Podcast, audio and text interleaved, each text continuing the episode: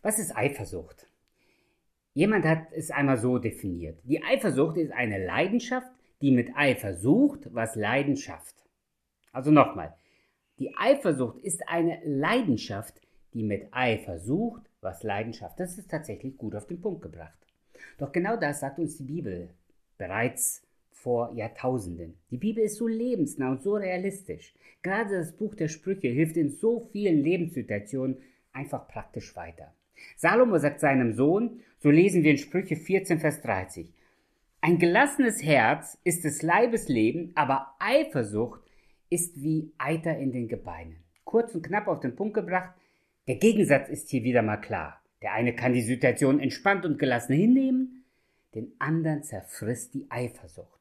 Deshalb lautet der 48. Tipp aus dem Buch der Sprüche, sei nicht eifersüchtig. Zunächst muss geklärt werden, dass Eifersucht nicht per se so etwas Schlechtes ist. Gott ist ein eifersüchtiger Gott. In den zehn Geboten gebietet Gott seinem Volk keine anderen Gott anzubeten als ihn allein, weil er ein eifersüchtiger Gott ist. Das hebräische Wort Eifersucht kommt 43 Mal im Alten Testament vor. Davon ist es an 24 Stellen auf Gott bezogen. Und nur 19 Mal ist die Rede von der Eifersucht des Menschen. Gottes Eifersucht duldet keine neben sich. Weil er der einzige Gott des Universums ist, durfte Israel keine andere Götter verehren. Gott teilt seinen Thron mit niemanden. Deshalb ist er ein eifersüchtiger Gott. Und er eifert, wenn Menschen Götzen anbeten und Gott vergessen. Diese positive Seite der Eifersucht betont den Anspruch auf eine ultimative und exklusive Beziehung.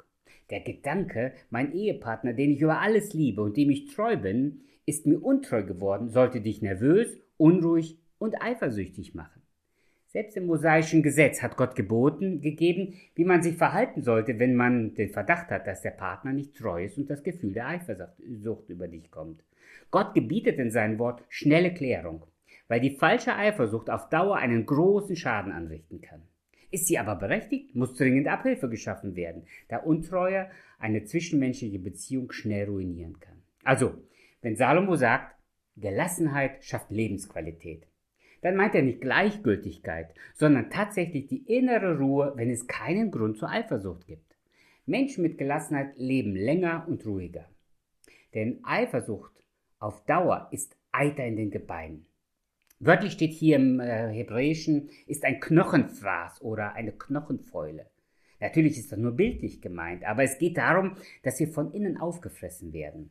Salomo sagt nämlich auch in Sprüche 6, 34, denn Eifersucht erweckt den Grimm des Mannes und er schont nicht am Tag der Rache.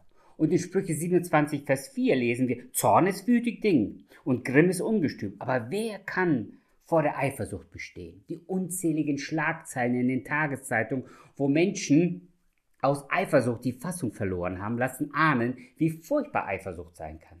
Menschen verlieren fast wortwörtlich den Verstand, wenn sie von der Eifersucht geplagt und zerfressen werden. Denn die Eifersucht ist eine Leidenschaft, die mit Eifer sucht, was Leiden schafft. Ich will hier an dieser Stelle drei Problemfelder ansprechen, wo Eifersucht nur schadet und nie hilft. Erstens, falsche Verdächtigung. Wer dem anderen ständig etwas unterstellt, dass er nicht treu ist, wer dem Partner ständig hinterher spioniert und ihm nicht vertraut, der zerstört auf Dauer die Beziehung.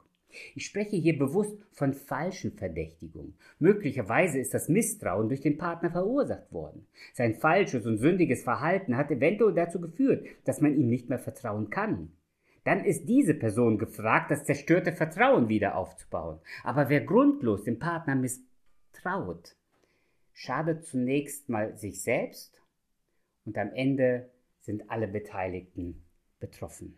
Das kann eine Tragödie werden. Zweitens, falsche emotionale Bindungen.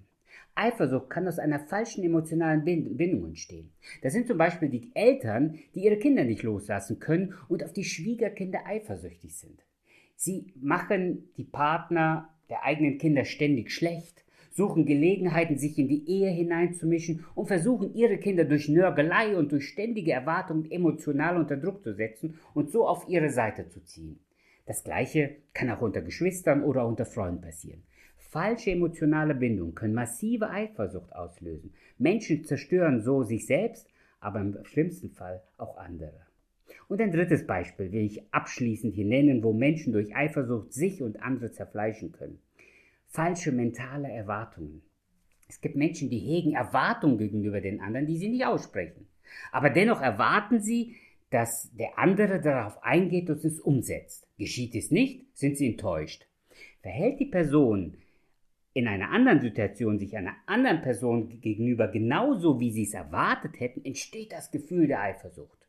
Für den macht er es, für mich nicht. Diese unausgesprochene und mental falsche Erwartung müssen abgelegt und oder besprochen werden. Und wie finden wir da jetzt raus aus diesem Hamsterrad der Eifersucht? Wieder drei Dinge. Reden, beten, handeln. Rede mit der Person oder sprich mit einer Person deines Vertrauens über dein Problem. Oft löst sich die Situation sehr schnell und die Eifersucht ist besiegt. Zweitens, bete für dich und die Person, auf die du eifersüchtig bist. Oft ist Eifersucht auch ein Zeichen von fehlender Liebe und Vertrauen. Manchmal ist es auch ein Zeichen von fehlendem Selbstvertrauen und Dankbarkeit.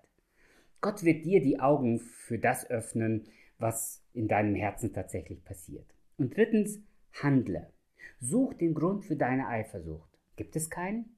Dann tu der Person, auf die du eifersüchtig bist, etwas Gutes. Unternimm mit dieser Person etwas. Bedanke dich der, bei der Person für irgendetwas, was sie gut gemacht hat.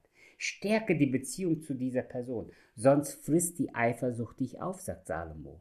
Menschen fristen ihr Leben ohne Freude und Glück, ihnen fehlt die Ruhe und Gelassenheit, weil die Eifersucht eine Leidenschaft ist, die mit Eifer sucht, was Leidenschaft.